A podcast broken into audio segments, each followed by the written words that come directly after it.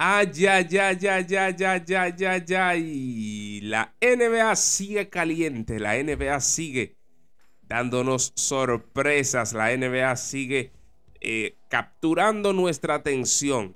Hoy no será un programa más. Hoy no será un programa en el cual usted va a escuchar solamente una noticia, sino que va a escuchar algunos análisis sobre algunas noticias. Así es que siéntase como en casa, siéntase si es primera vez que usted nos escucha. Bienvenidos y bienvenidas una vez más a su podcast NBA al día, su fuente de información de la mejor liga de baloncesto del mundo. Así es que vamos eh, a, a desglosar algunas noticias. Hoy tenemos, ¿verdad? Algunas noticias tristes. Hoy tenemos también algunos conflictos dentro de la liga, algunas contrataciones y algunas, algunos rumores también como cada día lo más cercano a la verdad posible, ¿verdad? Ustedes saben que en este podcast no vendemos humo, en este podcast no venimos a relajar, no venimos a tomarle el pelo a los fanáticos, sino que venimos a este lugar a analizar eh, con la mayor veracidad posible dentro del marco de lo profesional. Mi nombre es David Terrero desde la República Dominicana y les reitero, les reitero las gracias a todos y cada uno de ustedes que sacan un tiempecito para escuchar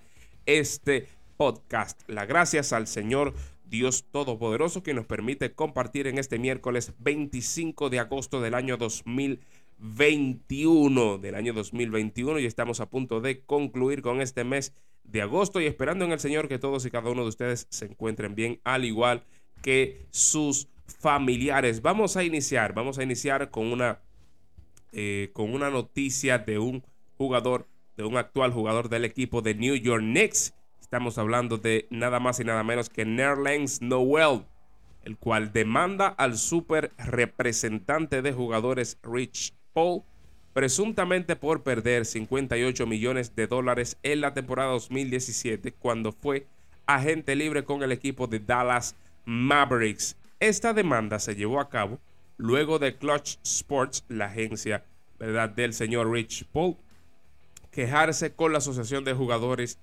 eh, por la falta de pago del jugador de 200 mil dólares por su contrato la temporada pasada con el equipo de New York Knicks. La situación es la siguiente. En la agencia libre del año 2017, Dallas Mavericks le ofrece un contrato de 70 millones, es decir, eh, de 70 millones por espacio de cuatro años, es decir, 17,5 millones por año. Rich Paul, el representante, que dicho sea de paso, el propio Nerlens Noel había, eh, había cancelado a su antiguo representante, en ese mismo año pues contrata a Rich Paul. Entonces Rich Paul le aconseja que no lo tomara. Es decir, mira, este contrato de 4 años y 70 millones, no lo tomes. Toma un contrato de un año. Y la próxima temporada pues yo te voy a conseguir un contrato más lucrativo. Ese fue el consejo de Rich Paul. ¿Verdad? Entonces, ¿qué sucede después? La próxima temporada el señor eh, Nerlens Noel se lesiona. Se lesiona y juega, bueno, se pierde alrededor de 40, 40 partidos, 40 y algo de partidos. Y el contrato que Rich Paul prometió conseguirles, pues no lo consigo. Obviamente por la lesión del jugador, ¿verdad?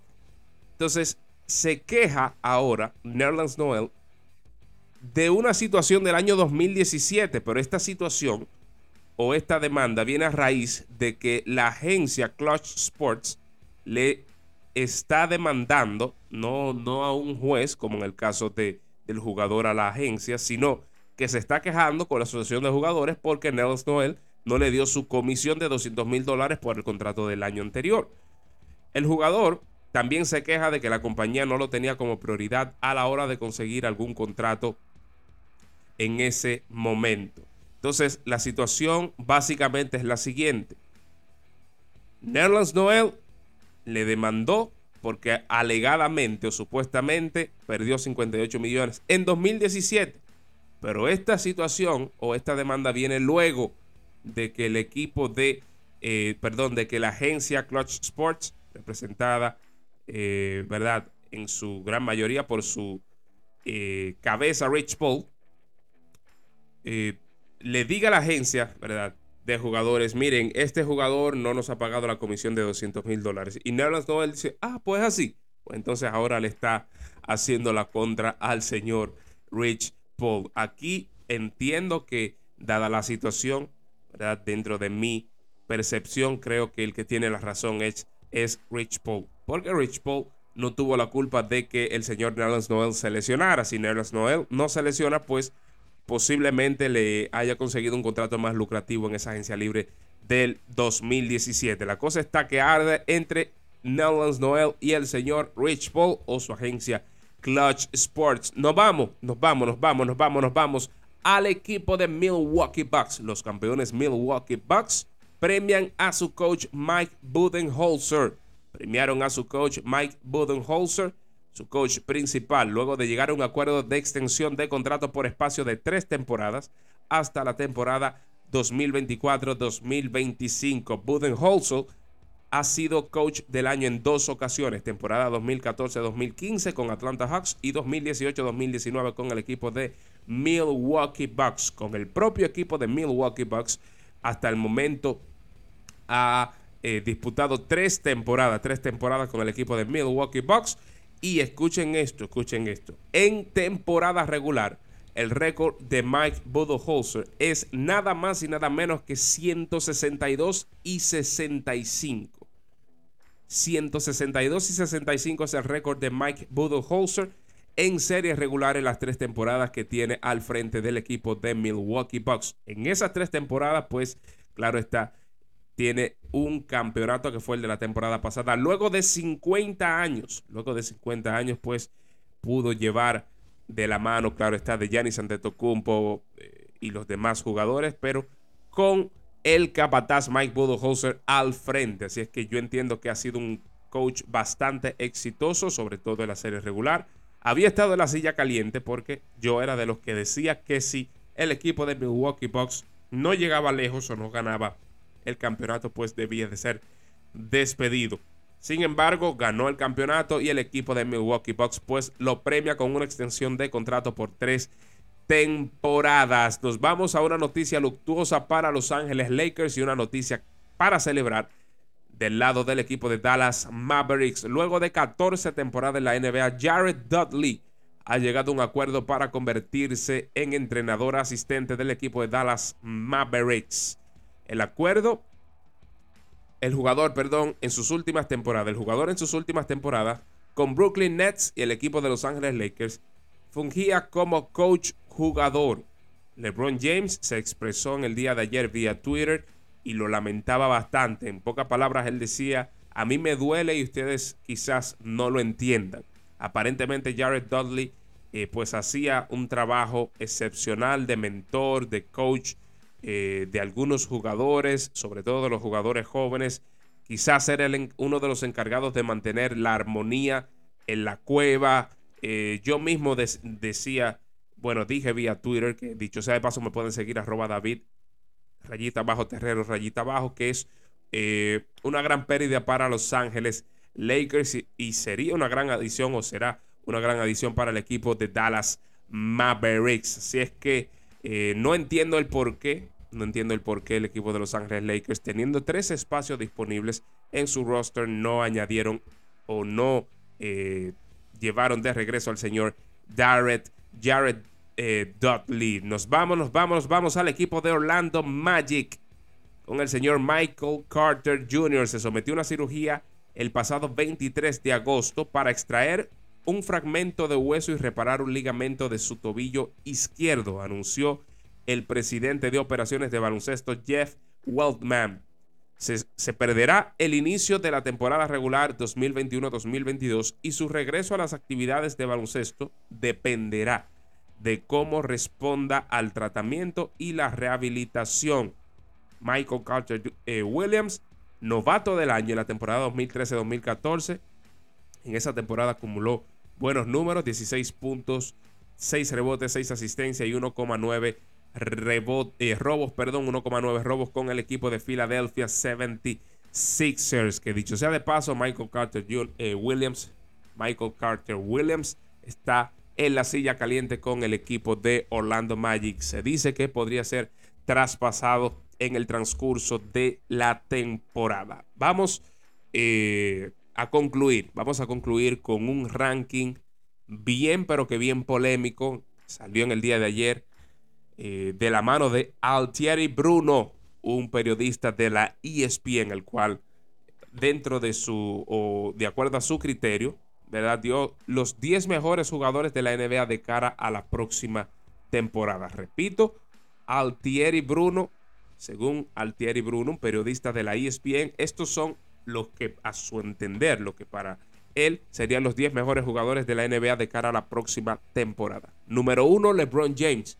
Para él, LeBron James sería el mejor jugador de cara a la próxima temporada. Número dos, Giannis Antetokounmpo. Número 3, Kevin Durant. Número 4, Stephen Curry. Número 5, Luka Doncic.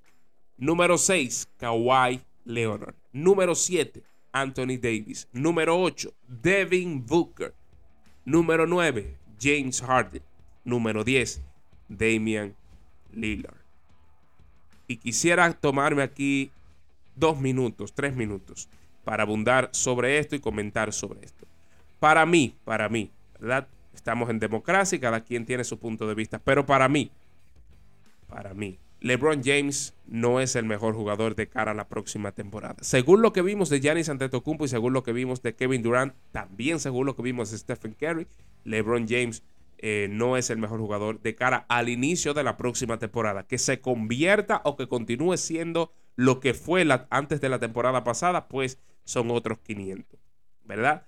Sin embargo, lo que vimos en los playoffs y en temporada regular, sobre todo de Stephen Curry, eh, Giannis Antetokounmpo fue un super jugador toda la temporada. Kevin Durant por problemas de lesiones en la serie regular no lo pudo mostrar, pero fue un gran jugador, impresionante jugador en los playoffs. Entonces, para mí, el primer punto ahí que pongo en duda es LeBron James en la posición número uno. Número dos, Kawhi Leonard en la posición número seis. No puedes poner a Kawhi Leonard en la posición número 6. ¿Por qué? Porque Kawhi Leonard posiblemente se pierda toda la temporada, toda la próxima temporada, o al menos toda la serie regular. Entonces tú no puedes poner a un jugador que va a estar lesionado toda la temporada regular en una posición número 6.